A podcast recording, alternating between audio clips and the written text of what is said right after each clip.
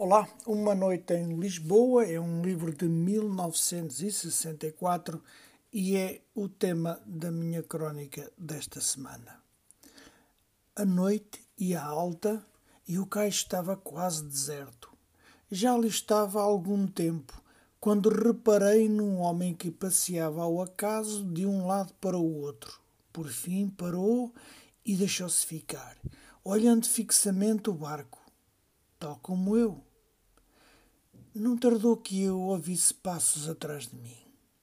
Ora, a sugestão de leitura que aqui partilho um pequeníssimo trecho foi a escolha de debate num grupo literário. Não faço parte desse grupo, mas fui estimulado a vasculhar, digamos assim, as entranhas dessa noite. Assim fiz. Fui à Biblioteca Municipal Brancamp Freire, que recomendo a visita, e requisitei o livro de Erich Maria Remarque. Nessa noite de 1942, em plena Segunda Guerra Mundial, dois imigrantes alemães encenam uma estranha negociação. Um deles, um judeu perseguido pelo nazismo, conta uma história impressionante, e aqui impressionante é pouco, de resiliência e de amor. O outro ouve, a sua tarefa é só ouvir. A sua recompensa são dois bilhetes naquele barco que vai seguir para Nova York.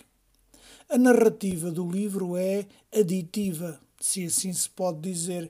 É quase impossível parar de ler, ou seja, parar de ouvir Schwartz um homem que afinal não era Schwartz e foge do campo de concentração de Le Vernet na França e decide resgatar a sua mulher em Onsbruck, na Alemanha. A narrativa trouxe-me à memória as visitas perturbantes aos campos de concentração de Dachau, na Alemanha, e Mauthausen, na Áustria, a quando do meu percurso em bicicleta pelo rio Danúbio.